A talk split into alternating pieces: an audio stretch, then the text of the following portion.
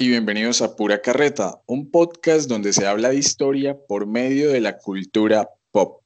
El día de hoy, un episodio muy, muy especial que sigue en la línea de este gran conglomerado de podcast que estamos haciendo, de estos carretazos historiográficos, esta mirada un poco más académica en Pura Carreta, en esta ocasión, desde nuestra profesión como historiadores hablando de fuentes históricas.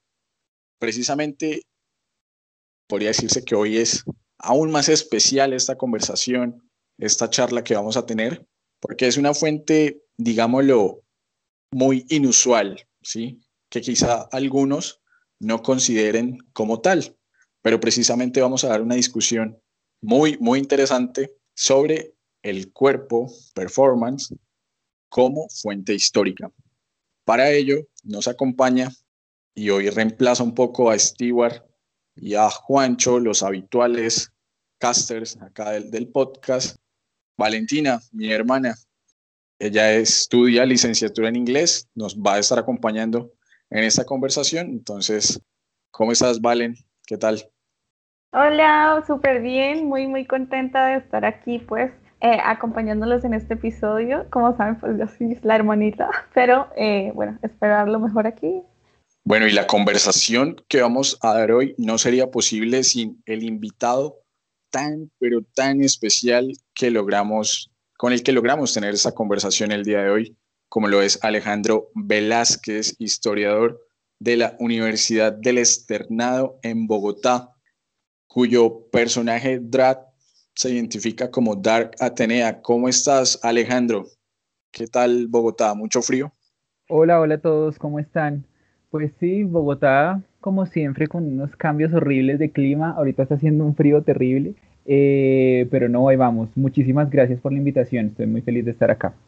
No, más felices estamos nosotros de poder tener esta, esta conversación que, que, como venía diciendo, puede entenderse algo inusual, quizá hilar fino en este terreno de lo que es la, de lo que son, mejor dicho, las, las fuentes históricas, pero nos parece muy, muy pertinente hablar del dracuinismo como una herramienta útil para la historia, para nuestra profesión.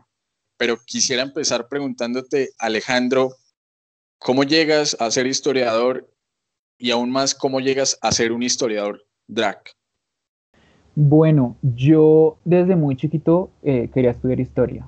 Desde, yo creo que tendría, no sé, para unos 10, 11 años. Me interesaba mucho y yo tenía eh, una, una enciclopedia de historia del Times, creo, viejísima. Y bueno, no, como que desde que era chiquito me parecía como el libro más interesante de la biblioteca, entonces como que elogiaba mucho y me fue interesando bastante. Eh, me iba muy bien en, sociales, veía pues algunos programas de, History y de Discovery cuando eran pues más o menos buenos, antes de alienígenas ancestrales y eso. Y no, pues desde, desde el principio, desde que era muy pequeño, me interesó mucho. Digamos que afortunadamente mi, mi familia, mis papás que fueron los que me financiaron una parte de la carrera, nunca tuvieron como problema de que no, usted se va a morir de hambre, pues, ¿de qué va a trabajar? Y entonces pues tuve la fortuna de poder eh, estudiar historia. Eso por el lado de la historia. Eh, por el lado del drag, eso fue eh, más reciente, fue principalmente, no por unos amigos que veían el reality norteamericano de RuPaul Drag Race. yo no entendía muy bien qué era la cosa, había escuchado el término drag antes, ¿sí? Pero no entendía muy bien el, concepto, no entendía muy bien la escena, no entendía muy bien en qué consistía y por ahí entré, ¿no? Como consumiendo RuPaul. Yo diría que eso fue como en el 2018 más o menos. Y eh, después ya progresivamente fui conociendo algunas drags de aquí de Bogotá, fui asistiendo a algunas fiestas, a algunos eventos y ahí fue donde poco a poco me fui, me fui animando a intentar eh, hasta que en agosto del 2018 eh, salí por primera vez, o mejor saqué por primera vez a, Atenea a la calle, que pues Atenea que es mi personaje. Ok, súper, súper genial eso. Eh, bueno, ya como para complementar, nos gustaría saber como, como tal, qué es el drag queenismo, ¿sí? ya sea desde un concepto personal o de un, concepto, un concepto ya como más eh, estructurado que tengas y como cuál es la, la relevancia que tiene este en, aquí en nuestro país, aquí en Colombia. Bueno, a ver, el, el, el drag queenismo es un es solo un espectro del, del, del arte drag, ¿sí? Entonces, mejor voy a, digamos, lanzar una definición grande de qué es el drag.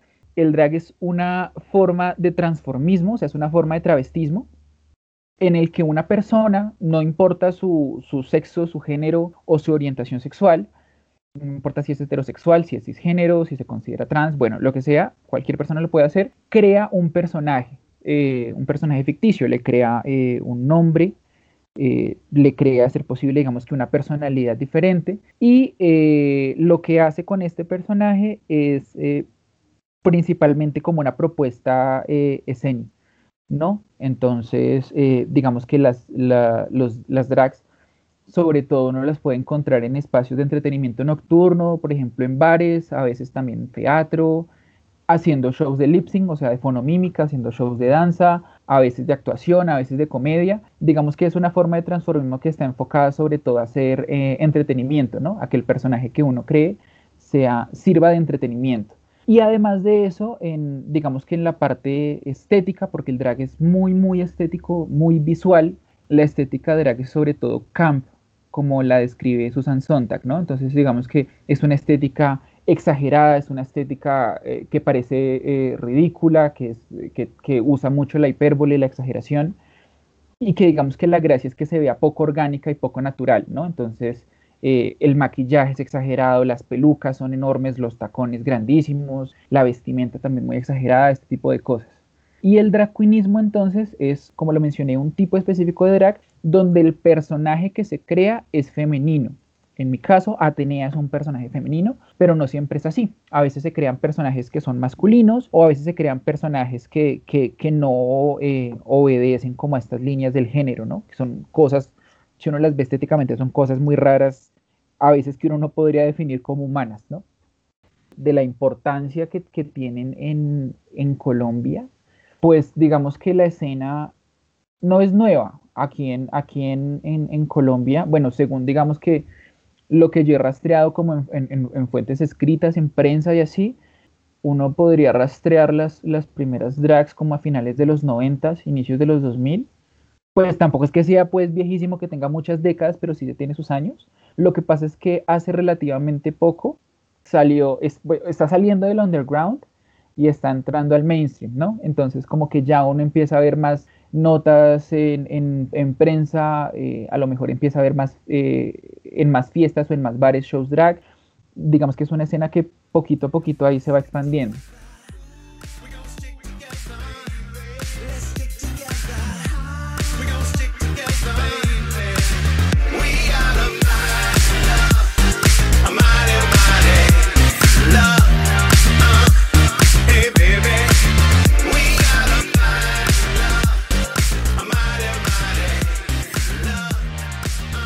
Alejandro, y frente a algo que mencionabas que me parece sumamente importante, que es este, bueno, este tránsito que ha hecho el drag de lo underground a, digamos, a algo mucho más reconocido, no solamente acá en Colombia, digamos que, ok, listo, en Colombia el proceso está haciendo o se está dando hasta ahora, digamos como que está dando esos pasos que son muy importantes, pero en sociedades como la europea, y estoy generalizando, digamos, a todo el continente, y la estadounidense es algo que tiene un trasfondo histórico mucho, mucho más, más fuerte, más arraigado que para el caso colombiano, y no sé qué tanto para el latinoamericano. Partiendo de eso, ¿cómo podemos interpretar nosotros eh, el drag o el drag queenismo en, estos, en estas latitudes, lo que podría ser Europa, eh, y obviamente lo que es Estados Unidos, que creo yo, igual estoy hablando desde, desde mi ignorancia, que es el que ha marcado de alguna u otra forma la pauta en cuanto a estos estándares de representación de, shows y demás. Pues digamos que sí, yo, yo, coincido en eso eh, que decías, y es que el, el, drag, el que mayormente se consume en Latinoamérica es esencialmente un modelo norteamericano, ¿sí? Es un modelo de eh, entretenimiento que se consolida sobre todo en los 80s, 80s, 90s, luego ya eh, también durante ese periodo ocurre eso que comentaba, como que abandona el, lo underground, llega a lo mainstream y se empieza a consumir en, América Latina. Mm, entonces, el modelo estético, el modelo de shows, eh, algunas formas de, de, sociabilidad de los espacios drag, de las fiestas, de los bares donde hay shows drag, eh, tienen mucha influencia eh, norteamericana. Yo diría que en parte eso podría considerarse incluso una vía de, imperialismo cultural en varios sentidos. Por ejemplo, yo les comentaba que las drags, el show más común que hace una drag queen es el de lip sync, ¿no? Que es como, es fonomímica, es poner una canción de otro artista y tú con, tu personaje drag en, en, la tarima o en el escenario eh, hacer la mímica como si tú estuvieras interpretando la canción, eh, puede ser con bailarines o con tu coreografía, eh, eso sí haciendo una, una, mímica muy exagerada. Pero, por ejemplo, si uno se pone a ver los shows, se da cuenta que hay una presencia muy fuerte de canciones en inglés, de canciones de pop en inglés, sobre todo, digamos, de mujeres muy reconocidas de la industria del pop, como lo son Beyoncé, Lady Gaga, Britney Spears, y encuentra una porción mucho menor de canciones eh, en español, ¿sí? Mm, lo mismo ocurre, por ejemplo, con los estándares de moda. Entonces, por lo general, se copian eh, bastante eh, tipos de vestimenta que utilizan drags en, Estados Unidos o tipos de vestimenta de pasarelas europeas, pero de marcas que se consumen mucho en Estados Unidos. Entonces, en ese sentido, sí, o sea, como que hay una, una, una vía de consumo que es norteamericana, que, representa una forma de, consumir y una forma de ver la belleza y de ver, de ver el entretenimiento eh, desde Estados Unidos, pero también hay, digamos que, algunos aportes mm, locales, voy a decirlo así. O sea, por ejemplo, yo he visto también shows drag donde hacen canciones en español, he visto algunos, eh, por ejemplo, algunas propuestas escénicas donde eh, se tocan temas políticos locales, pues se hace crítica política pues, de la vida política nacional. Eh, entonces, como que yo creo que a los lugares a donde llega el, el drag, como que se enriquece un poco con, con la música de donde llega, con las, algunas propuestas estéticas de donde llega, eh, con algunas cuestiones como de actualidad o de vida política o de vida pública donde llega. Alejandro, dentro de esa dinámica que mencionabas de que o bueno, de la que hablábamos un poco de que la pauta la está colocando Estados Unidos. Yo creo que en esa llegada a lo, mainstream, obviamente tenemos que hablar de, uno de los shows más importantes, como lo es eh, RuPaul's Drag Race, que si no sé mal, están 12 temporadas, hay 5 All Stars. O sea, es un show que, que se ha logrado establecer y no solamente establecer, sino expandir digamos, como su, su comunidad, está disponible en Netflix, por ejemplo. Entonces, digamos que el consumo es muy, pero muy amplio. ¿Cuál es el rol que ha jugado tanto el show, el Drag Race, como el personaje de RuPaul en la consolidación de, de este tránsito de lo, del underground a lo mainstream? Eh, bueno, uno no le puede echar la culpa 100% a RuPaul, ¿no? Porque eh, digamos que como yo les comentaba en algunas eh, fuentes escritas eh, que he encontrado, en algunas eh, fuentes, digamos, de, em, de, periódicos y algunas entrevistas que yo hice en un, en un, trabajo que hice sobre la historia del drag en Bogotá, encontré que había, pues, varias personas empezaron a hacer drag en Bogotá antes de que RuPaul existiera, ¿sí? Pero si hay una cosa que es muy cierta es que el hecho de que existiera un, um, un programa de televisión que fuera transmitido no solamente en Estados Unidos, sino en varios países de Latinoamérica y que, mm, digamos, hiciera un poco más explícito qué era un poco esto del drag, como en qué consistía, como a qué se dedica una drag, como cuáles son las habilidades que tiene una drag queen, eh, sí influyeron bastante. Entonces eh, es un punto de inflexión, digamos más o menos el año 2002, eh, 2003, cuando se, empieza cuando se empiezan a transmitir las temporadas de RuPaul Drag Race, por ejemplo, aquí en Bogotá. Yo encontré algunos recortes de prensa, por ejemplo, del, del periódico El Tiempo, donde decían como eh, desde el no sé qué febrero creo que era, se va a empezar a transmitir eh, por televisión el afamado reality de RuPaul Charles, bueno, y echaban el carretazo, entonces yo ya sabía que en esa época eh, en Bogotá pues la gente que tenía cable podía, podía tener acceso al programa, ¿no? Y esos años coinciden con la aparición en escena de más drag queens, de más personajes drag queens de los que yo encontré antes de eso.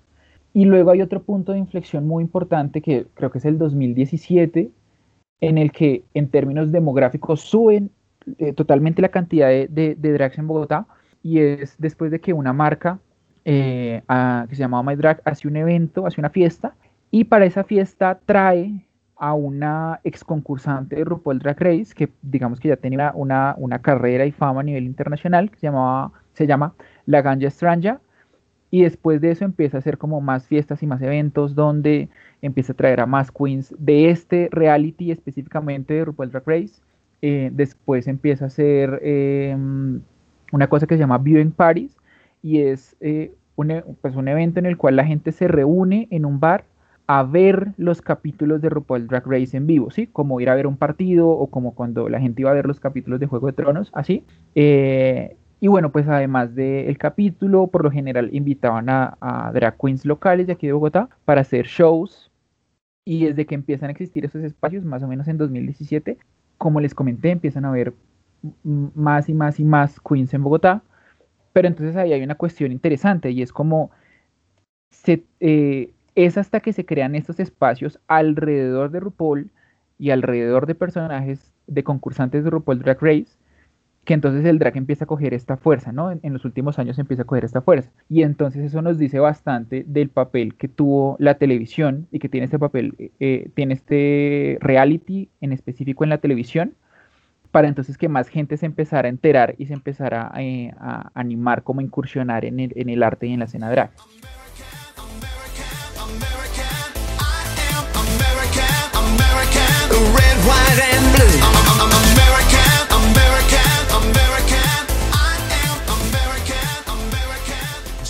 Ok, eh, bueno, ya eh, teniendo claro todo esto, ¿no? Porque ya esto nos muestra, digamos, una eh, visión más amplia de cómo ha sido todo el proceso. Pero bueno, a ver, sabemos, y, no es un secreto que, que, no todo es color de rosa, ¿no? Sabemos que hay cosas también a las que se han tenido que enfrentar, tanto los drags como el, el, el, drag como tal. Entonces, esto nos lleva a, pues a esta pregunta que sería como, ¿Qué ha sido eso a lo que se ha enfrentado o, que sigue enfrentando el drag queenismo o el drag en general? Eh, ya hablan en términos, por ejemplo, de estigmas de la sociedad, ya sea persecuciones, discriminación, y es como para dar unos ejemplos, ¿sí? Como a qué se ha enfrentado.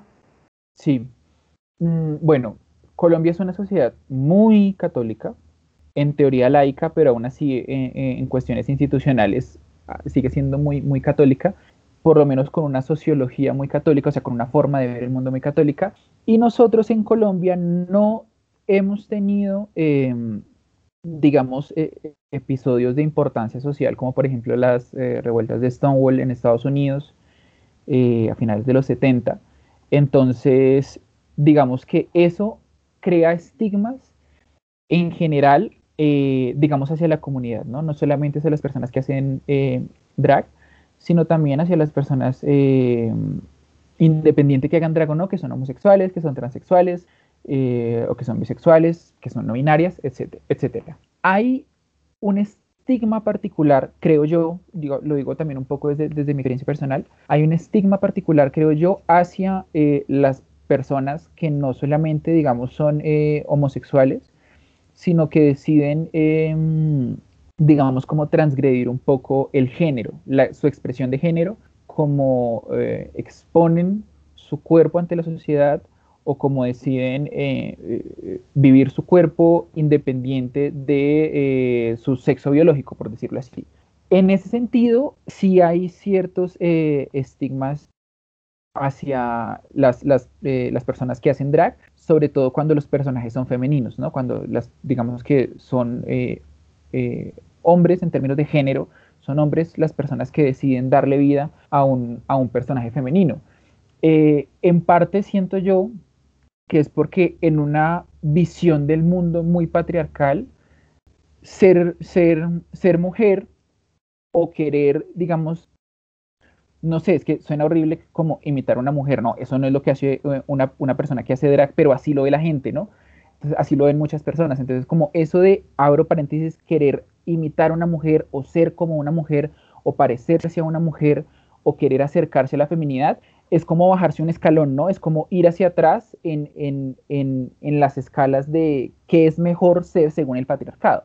Entonces, claro, en ese sentido sí hay comentarios eh, despectivos sobre eh, cómo luce una drag, además en el sentido de que como, las drags son súper exageradas, como pelucas grandes, maquillajes exagerados y demás, entonces es como, no, es que se ven horribles, es que parecen monstruos, es que parecen demonios. Una vez yo me acuerdo que eh, ocurrió un caso de discriminación en el centro comercial andino, hubo una marcha, pues hubo una manifestación pues ahí en el, en afuera del centro comercial y fuimos algunas drags eh, había mucha prensa, entonces nos tomaron fotos, eso creo que salió en, eh, una nota del tiempo, salimos, salíamos como en una foto ahí en primera plana y los comentarios de la gente eran así, ¿no? Como es, es que parecen monstruos, es que ¿qué es eso? Es que eso ni siquiera es parecerse una mujer, es querer parecerse un monstruo, bueno, cosas de este sentido, de este, de este eh, tipo que tienen que ver con, o que hacen referencia con lo, dramático y lo, lo exagerado que es el drag. Además de eso, digamos que si hay otro tipo de estigma también que está generalizado eh, en, la comunidad y que era mucho más fuerte en, las décadas de los 70s, 80s, que es por ejemplo todos estos roces que se tienen con, eh, con la policía o por ejemplo los, eh, los inconvenientes que existe con la policía con el hecho de que existan establecimientos que, que hacen este tipo de shows. entonces, por ejemplo, eso ya casi no pasa, menos mal, pero antes sí pasaba bastante, uno lo encuentra, por ejemplo, si una entrevista a personas que hacían drag eh, en, los 90, inicios, sobre todo en los 90, uno se da cuenta de esto, ¿no? Que, eh, por ejemplo, si, si había un show drag y llegaba la policía, como que la policía golpeaba y ellos tenían como que hacer silencio y apagar las luces y esperar a que se fueran, porque si dejaban entrar la policía, aunque en los 80 cambió el código penal y ya no era ilegal como hacer un, un show drag en un bar, porque antes era ilegal, eh, pues igual la policía entraba y encontraba cualquier pretexto para eh, coger a las, a, las, personas que estaban ahí, sobre todo si, había población trans o gente que hiciera drag peor y llevárselas pues eh, como para, para, el calabozo y esto, entonces sí hay como cierta, a veces cierto malestar en relación a las posturas institucionales, ¿no? Sobre todo de la fuerza pública.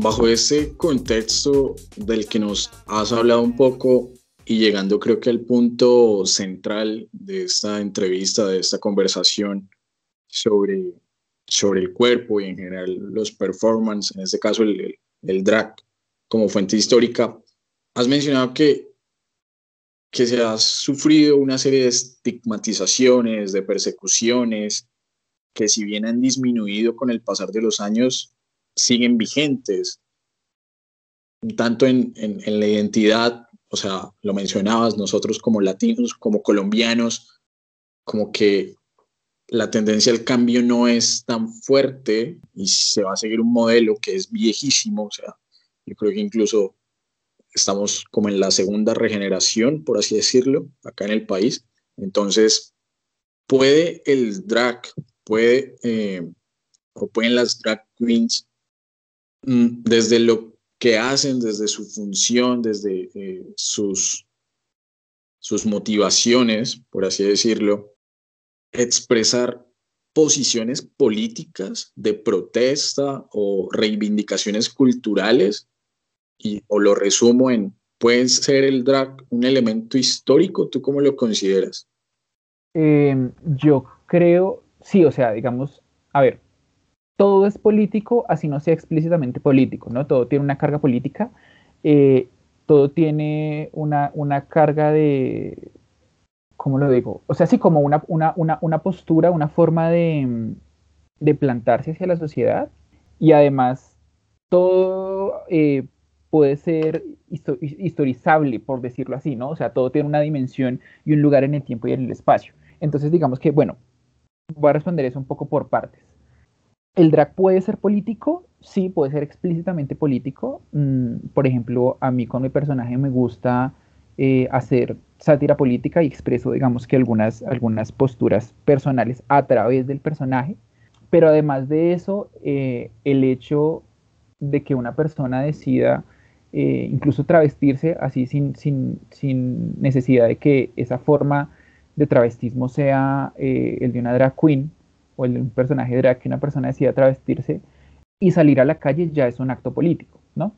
y es un acto, digamos, de desafío hacia eh, instituciones muy, muy fuertes y, muy arraigadas que tienen que ver con el hecho de que los cuerpos deben, digamos, entre comillas, ser como, como que uno debe tener claro cuando ve un cuerpo qué es ese cuerpo y ejercer algún tipo de, control encerrándolo en algunas categorías de si es hombre o si es mujer y esto. Eh, en ese sentido, el drag claro que puede ser, eh, el travestismo en general, claro que es, tiene una carga política. Ahora, si uno se da cuenta, digamos, si uno se pone a revisar eh, la prensa que hay sobre la marcha del orgullo, la marcha del Pride, o si uno se pone a ver videos o de hace varios años, uno se da cuenta que casi, casi, casi siempre, por no decir siempre, yo encontré eh, durante varias décadas, todos los años, evidencia de que habían drags allí, ¿no? Eh, y digamos que esta es una, eh, ha, sido ha sido una marcha, ha sido un evento que siempre ha tenido un, un connotativo político importante en la lucha de los derechos, de reconocimientos de derechos civiles. Entonces, digamos, si hay drags en, en, en, la arena política, por decirlo así, en la arena por los derechos de las personas de la comunidad, yo creo que sí, y yo creo que a las drags les queda fácil, entre comillas, es porque son personajes que visualmente son muy atractivos, ¿no? O sea, la gente les pone atención, entonces eso se puede utilizar como una plataforma en la medida que la gente le va a poner atención a tu mensaje. Entonces, claro, yo creería que si uno se pone a hacer como, no sé, la, la, la historia por, la por las luchas de los derechos eh, civiles de la comunidad, en algún momento se va a tener que eh, encontrar con eh, que hay personajes drag que son un poco portadores eh, de estos mensajes. Mm, ahora, sobre la, sobre la dimensión histórica, pues es que uno puede analizar muchas cosas eh, desde el drag. Yo, digamos, por ejemplo, bueno, como les comentaba, yo hice una investigación que, cuando la presenté quedó más o menos incompleta porque en realidad pues era para un curso de la universidad, el curso de historia del, tiempo presente, pero después de eso yo lo quise seguir como quise seguir profundizando en la investigación y ahí voy todavía. Y eso uno puede, o sea, pues lo puede agarrar por muchas cosas, ¿no? Digamos, hay una materialidad del drag, hay una economía del drag, donde la gente compra los insumos, cómo la, la ciudad se configura en sectores donde uno puede encontrar o no cosas para hacer drag, cómo el drag configura mercados, por ejemplo. También uno puede encontrar eh, en el drag las cuestiones que les mencioné del imperialismo cultural, de formas de consumo, de qué consume la gente, de cuáles son, por ejemplo, las diferencias entre los shows que hacían las drags en los 90 y los que hacen ahora, y entonces puede trazar, eh, digamos que como, una cronología del consumo de la, de la industria pop norteamericana. Tiene muchas dimensiones en, en, términos sociales, pienso yo, que se pueden analizar y que se pueden historizar de una manera, yo diría, muy exitosa, porque eh, al no ser una, una forma de, expresión artística tan vieja, pues todas, absolutamente todas las fuentes corresponden a la historia contemporánea eh, y hay bastante, hay bastante donde agarrar. O sea, yo estoy totalmente de acuerdo con eso. Creo que, que ese es como el objetivo principal precisamente de este episodio, de esta conversación. porque, ok, yo, yo he visto algunas temporadas de, de RuPaul, o sea, volviendo como al ejemplo claro, que igual, o sea, tenemos que traerlo a colación, porque es como lo que más se consume y creo que la gente tendrá una referencia más clara con, con el show de, de RuPaul.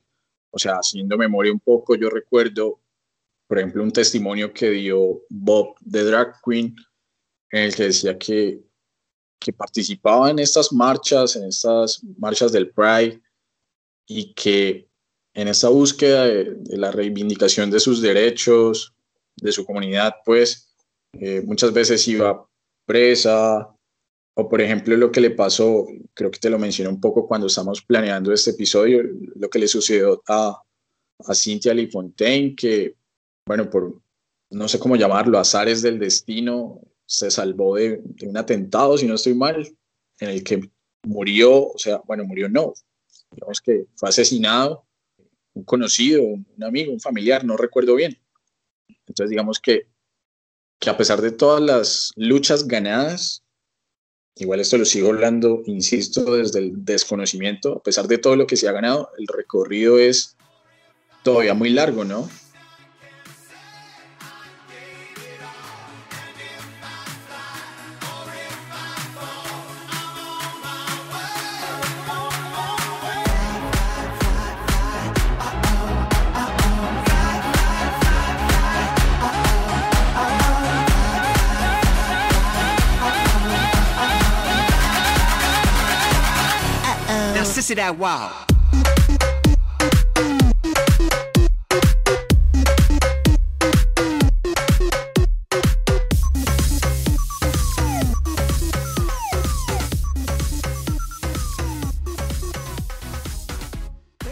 Con esto me gustaría preguntarte, aunque creo que has dado luces durante la charla que hemos tenido, ¿tú cómo ves o cuál es que tú entiendes el rol del drag dentro de la comunidad LGBTQ+. O sea, no quiero decir con esto que, que, sea, el, que sea el drag quien lidera el movimiento LGTBI, pero por lo menos sí, como lo mencionaste, es visualmente más atractivo, entonces puede que tenga más difusión. No sé cómo, cómo aprecies este, este comentario, si estás de acuerdo o no. Y si conoces otros casos, por ejemplo, donde, donde los actos de protesta de, de algunas drags, como el caso de Bob de Drag Queen, que igual es reconocido por el mismo tema que se hizo público en, en RuPaul, pues si tienes alguna idea, conoces de otros o algunas situaciones personales que quizá nos quieras compartir. bueno, digamos que voy a hacer una, una, una claridad antes, y es que hay una frontera yo digo que es difusa y intentar, intentando organizar teóricamente esto en la cabeza como que a veces me cuadra, a veces no, y es como, o sea, en teoría y por definición, no necesitarías hacer parte de la comunidad LGTBI más para ser, em, para drag, ¿no? O sea, en teoría una persona, o sea, por ejemplo, un hombre heterosexual cisgénero podría tener un personaje, ¿sí? Sin embargo, por otro lado, cuando uno se va a la realidad del asunto, se da cuenta que la gran, gran mayoría en términos demográficos, la gran, gran mayoría de personas que hacen drag son eh, hombres homosexuales o mujeres trans. Entonces, eso inevitablemente vincula al, al en, eh, dentro de la comunidad, ¿no? O sea, le da un lugar, eh, digamos, relevante dentro de la comunidad Mm, además de eso, el hecho de que estas personas le den vida a estos personajes eh, está relacionado con eh, que puede que consuman cosas similares, puede que tengan algunas referencias de, la cultura pop similares, porque si algo ha hecho espectacularmente bien la industria del entretenimiento norteamericano y el capitalismo además es eh, decirle a la gente que consumir según su género, su edad, su sexo, su orientación sexual. Eso ha ocurrido total con la comunidad. Entonces, digamos que también hay unas, hay unas eh, formas de, consumo del entretenimiento que vinculan al dracuinismo con la comunidad. Eh, entonces, bueno, a la pregunta como, ¿cuál es el rol? Yo diría, bueno, por un lado, los lugares donde son más comunes, eh, digamos, ver o poder encontrar shows drag son en lugares de eh, entretenimiento nocturno de la comunidad, o sea, lo que uno llamaría mal llamado un bar gay, ¿sí? Además de eso, entonces, como ya les comenté, uno los encuentra en ciertos lugares de, de reivindicación de los derechos civiles de personas de la comunidad, por ejemplo, en la marcha del Pride, eh, en, la última protesta que hubo, por ejemplo, eh, después de que murió eh, Alejandra, una mujer trans aquí en Bogotá, por, por negligencia y transfobia institucional por parte de la Secretaría de Salud. aquí hicieron una marcha, varias, algunas drag queens fueron. Entonces, como en esos espacios también se les puede encontrar. En ese sentido, bueno, repito lo que dijo, lo que dije anteriormente, como que son personajes que a veces hacen como que sirven de spotlight em, o de un personaje muy llamativo para llevar como este, este mensaje, ¿no? Para hacerlo un, poco más visible. Pero por otro lado, por ejemplo, si uno mira, claro, aquí en Colombia esto del draconismo, digamos que apenas está cogiendo como fuerza, está volviéndose parte del mainstream, pero si uno mira casos como en eh, el de Estados Unidos, donde ya es un poco más viejo el asunto, uno se da cuenta que el drag se está disociando un poco de la comunidad. ¿En qué sentido? En el sentido de que ya no solamente encuentras drags en, bares, eh, como dije, mal llamados bares gays, en bares que no tienen o que no están dirigidos al público de la comunidad, también es show drag.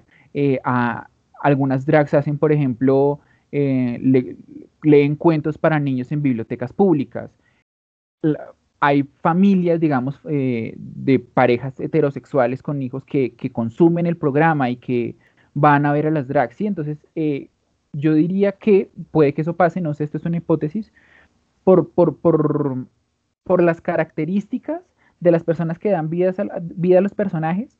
En un principio el drag sí está bien, bien, bien asociado con eh, la comunidad, pero eh, puede que conforme más luchas se vayan ganando y más popularidad vaya cogiendo el asunto, el drag se vuelve una cuestión de entretenimiento en general y no solamente de, entretenimiento para la de la comunidad y para la comunidad, aunque sí que tienen un mensaje, digamos, bastante notable de aceptación de la diversidad, de la diversidad sexual y de género y bueno, este tipo de discusiones.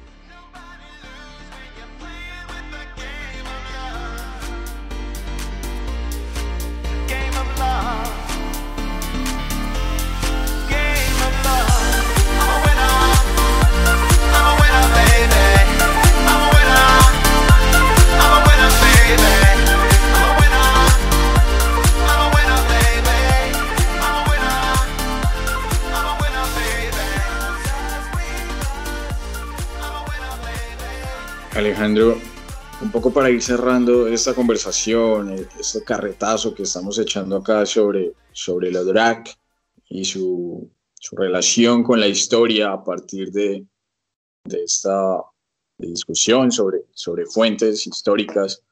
Hay una frase, y bueno, creo que para ilustrar a la gente que nos está escuchando en estos momentos, o sea, como que volvemos a RuPaul, que es lo que más se consume. Una frase que a mí me parece muy significativa, como lo es esta de, abro comillas, todos nacemos desnudos, el resto es drag.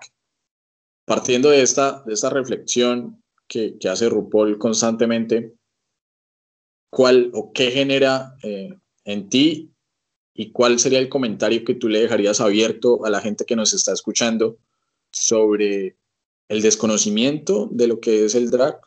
Tú lo mencionabas, en Colombia se está abriendo paso hasta ahora.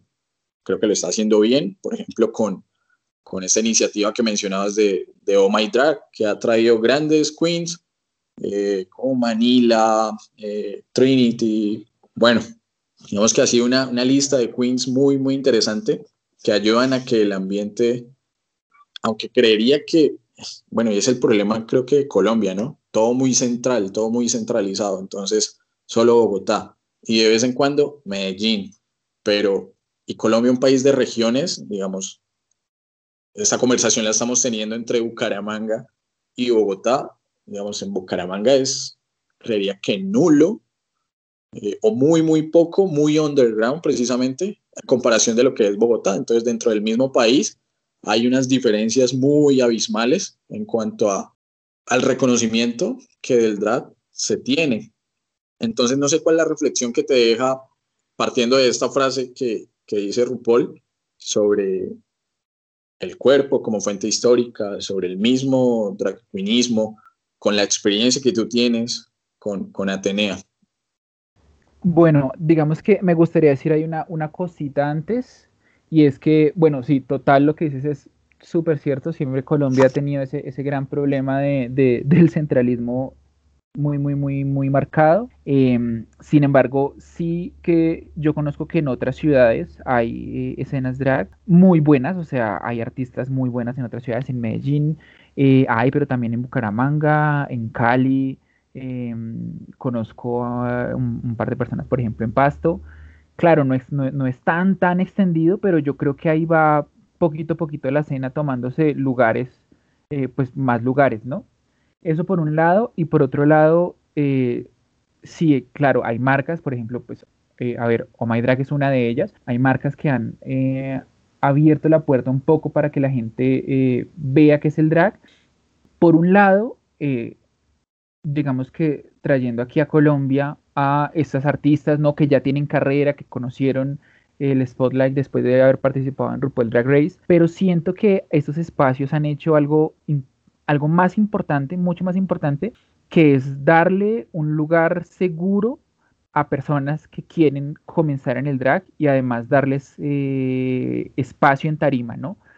Para que las queens locales se presenten y se encuentren artísticamente y, den a conocer un poco eh, su, su, propuesta artística, porque, digamos, yo lo digo desde mi experiencia personal, si no hubiese tenido estos espacios seguros para, para sacar a mi personaje, pues quizás no lo hubiera hecho, ¿no? Y siento que eso es, eso es una cosa muy importante, también un poco como, como a de reflexión, y es, eh, claro, muy importante RuPaul, muy importante eh, todo esto, es, esta visibilidad que ha tenido el drag por el lado del consumo de lo mainstream, pero también, eh, y si llegamos a la gente que está escuchando el podcast le interesa, pues que no solamente vea eso, sino que también vea un poco como cuáles son las propuestas locales de la escena que cada vez crece, crece más en, en, en Colombia.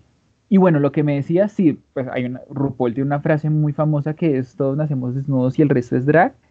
Tiene, tiene mucho de poético, ¿no? O sea, a ver, uno lo puede agarrar por dos, por dos lados. Si uno se va por el lado literal, uno dice como, o bueno, si mejor si uno se va por el lado más minucioso y, más crítico, dice como, bueno, no, porque el drag además no solamente eh, requiere, pues el drag requiere una propuesta estética específica, ¿no? Esto que les comentaba de la exageración, de una técnica de maquillaje específica, de, la creación de un, de un, personaje que es adicional a, a, la identidad de uno de civil, por decirlo así. Pero por otro lado, si uno lo toma por el lado más poético, uno dice, ok, sí puede ser verdad porque, digamos, lo que uno hace eh, muchas veces con, con, con la vestimenta, con la forma con la que uno se viste, con lo que uno hace cotidianamente, con la forma en la que uno se relaciona, es un poco hacer como un performance, ¿no?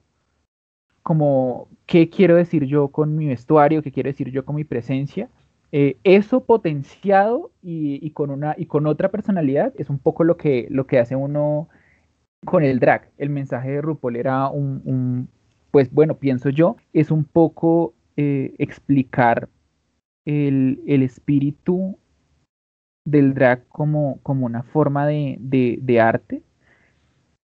Y es como que tú estás comunicando algo, ¿sí? O sea, claro, debajo de tu cuerpo hay, hay, una persona, eh, hay, hay piel desnuda, mm, pero luego todo lo que tú haces encima de eso, lo que tú haces con tu maquillaje, con tu vestimenta, con la forma en la que eh, te plantas en el escenario, con, la, con, con el tipo de show que, que, que, lanzas, es un poco como dar un, dar un mensaje, dar a conocer eh, un sentimiento, una idea, un concepto, es un poco lo que uno eh, hace con los shows, ¿no? Y es una cosa magnífica que te permite tanto el drag como otras muchas formas de arte, y es como hacer catarsis eh, y, expresar y sacar de tu cuerpo cosas que sientes, cosas que siempre has querido decir, eh, e, emociones muy fuertes que tienes y que, no encuentras otro lugar o otra forma para expresarlas. Bueno, Alejandro, eh, a mí no me queda nada más que, que, agradecerte por esos minutos en que hemos compartido acá experiencias en pura carreta, en este especial de carretazos historiográficos. Reiterar las gracias en nombre de mis compañeros que no están el día de hoy, de Stewart, de Juancho. La verdad que es un tema que precisamente necesita ser más discutido y no solamente en ambiente, en un ambiente informal, ¿no? O sea, no solamente en un parche de amigos, en la calle, en un bar, sino desde lo académico y por eso valoro tanto, tanto, eh, porque yo, yo te conocí en el Congreso de Historia del año pasado que hubo allí en Bogotá, digamos que me, me sorprendió y, y, bueno, un año casi exacto después, eh, como que precisamente nosotros, sabiendo que tenemos un medio de difusión de, de la historia, si se puede llamar así, eh, como que quisimos traer la voz del, del drag y, y, que la gente que nos está escuchando, quienes llegaron hasta acá, los oyentes de pura carreta, sepan que desde las expresiones corporales, eh, el performance del drag, también se pueden dar discusiones históricas, que son discusiones sumamente importantes, que en Colombia, por más de que el asunto eh, esté tomando fuerza hasta ahora, necesitan darse, quizá no emulando todo lo que se hace en Europa, quizá no eh, copiando a rajatabla lo que se hace en Estados Unidos, pero sí entendiendo que sirven de guía, ¿sí? Entonces, nada, reiterar las gracias por este, por este episodio tan especial. No sé si tenga ya si tengas algo más para agregar en esta, en esta despedida. También darle las gracias a mi hermana, a, Valentina, pues por haberme acompañado en esta conversación. Y pues te doy ya paso a ti, Alejandro, y a Valen luego para, para terminar este episodio. Pues digamos que, claro, la, la relación que yo he, he, construido con el, con el drag, no como un artista de drag, sino como historiador, eh, me pareció muy, muy, muy bacana. Y pienso un poco en, en, en esto que, que, comentábamos cuando pues me, me, me, comentaste más o menos, eh, pues me pasaste la propuesta del, del, episodio y así, y era como las fuentes y cómo un historiador, digamos que podría investigar estos fenómenos, ¿no? Eh, claro, digamos que uno sí debe hacer igual ese ejercicio, pienso yo, o lo podría hacer y es muy legítimo, obviamente, el ejercicio de prensa, de ahí uno saca bastante información, pero eh, hay elementos que a veces eh, no son tan comunes en, en la historia, en, la, en, la, práctica de la historia en el país, que alguna gente dice como que son nuevas fuentes, pero pues, realmente no son nuevas fuentes, uno se da cuenta que estas fuentes las están utilizando en, otros lugares del mundo pues, desde el siglo pasado, y es, por ejemplo, lo, lo valioso que resultan, por ejemplo, las fuentes orales, lo valioso que resulta eh, el ejercicio de la observación en lugares donde se llevan a cabo shows drags, la observación de intentar, incluso se puede hacer con, con, algunos elementos de análisis de la imagen, eh, analizar, por ejemplo, los vestuarios. Y qué es, qué, qué, elementos, descomponer un poco los elementos de este vestuario o descomponer un poco los elementos del show, fijar en las relaciones o en los tipos de interacciones que están teniendo lugar eh, en el bar utilizando quizás algunas herramientas teóricas o metodológicas de la sociología, por ejemplo. Claro, si uno solamente se va por la fuente escrita, no se va a perder de muchas dimensiones de un fenómeno eh, social tan interesante que tiene tantas, tantas arísticas, tantas aristas, perdón, desde los estudios de género como pueden ser de los estudios eh, de economía eh, o de los estudios culturales, por ejemplo, que es un tema eh, como el drag, como el draconismo. Entonces, sí, digamos que la, la, la idea es un poco a las, a, la, a las personas, a los investigadores, eh, o bueno, no necesariamente historiadores, que les interese el tema y que quisieran como investigar e indagar un poco prestar atención como a esto, ¿no? Como a estas, a, a estas fuentes y a estas, a estas vías que no siempre consideramos porque consideramos que son de otras disciplinas o que son más bien un poco periodísticas por ser tan, tan contemporáneas y tan del tiempo presente, eh, pero que en, realidad tienen demasiada información y que le pueden aportar a uno mucho eh, en términos de investigación histórica. Bueno, ahora por mi parte, eh, igual al igual que mi hermano, eh, yo tengo como una gratitud muy grande, uno, porque pues es mi primera participación en el podcast y estoy muy contenta de que sea justo en este episodio, porque es algo que em, pues me llama mucho la atención, la verdad fue muy informativo para mí, me siento como una carretuda más que estuvo escuchando y enterándose de un montón de cosas. Eh, respecto a esto último que nombras, la verdad lo rescato demasiado, ¿sí? Hay muchos componentes, ya como tú lo dices, de, del drag que, que, nos permiten, o sea, nos dan diferentes puntos de vista. Y en esto quiero añadir eh, en mi campo de estudio, que sería el idioma y el uso del lenguaje, eh, en donde yo personalmente eh, no puedo evitar escuchar a una drag queen hablando y analizarle todo lo que implica su habla. Entonces, creo que hay mucho, o sea, que, que es un, y es algo que disfruto mucho el hecho de que sea tan amplio, ¿no? Que sea algo tan grande que nos permita, pues, obtener información de tantas formas como tú lo dices. Pues de nuevo, en serio, muchísimas gracias. Eh, espero que, bueno, todos los carretudos eh, hayan saldado sus dudas, que, que bueno, aquí obviamente se, se, obtiene muchísima más información y muchísimas gracias de nuevo por participar. Vale, muchísimas gracias a ustedes. En serio que me, me emocionó mucho ser parte de, de este episodio y pues hablar un poco de, de dos de las cosas que son como más importantes en mi vida, ¿no? Una es mi pasión desde chiquito, que es la historia, eh, y la otra es pues una cosa que le ha dado tanto, tanto sentido a mi vida, que es eh, el drag. Y bueno, a las personas que, que, nos están escuchando, no sé si de pronto eh, alguna persona le, le, interesa el tema, quisiera investigar un poco y cree que yo le pueda, no sé, colaborar de pronto con un poco comentándole cómo ha sido mi investigación o cómo han sido las fuentes y demás eh, mi Instagram, el Instagram que yo tengo de, de, Atenea es dark, como oscuro en inglés, dark, Atenea con H después de la T. Em, nada, pues si, si, tienen alguna pregunta, alguna inquietud o algo del tema, eh, me pueden escribir ahí con mucho gusto. Y de nuevo, muchísimas gracias por la invitación. Listo, Alejandro. Eh, y a la gente que, que, está escuchando, recordarles las redes sociales también del podcast, Instagram, Facebook como Pura Carreta Podcast y Twitter como Pura Carreta Pod. El podcast lo consiguen en cualquier plataforma, llámese Spotify, Anchor, Apple Podcast, Deezer, Google Podcast. Este fue un episodio más de los carretazos historiográficos hablando sobre el drag.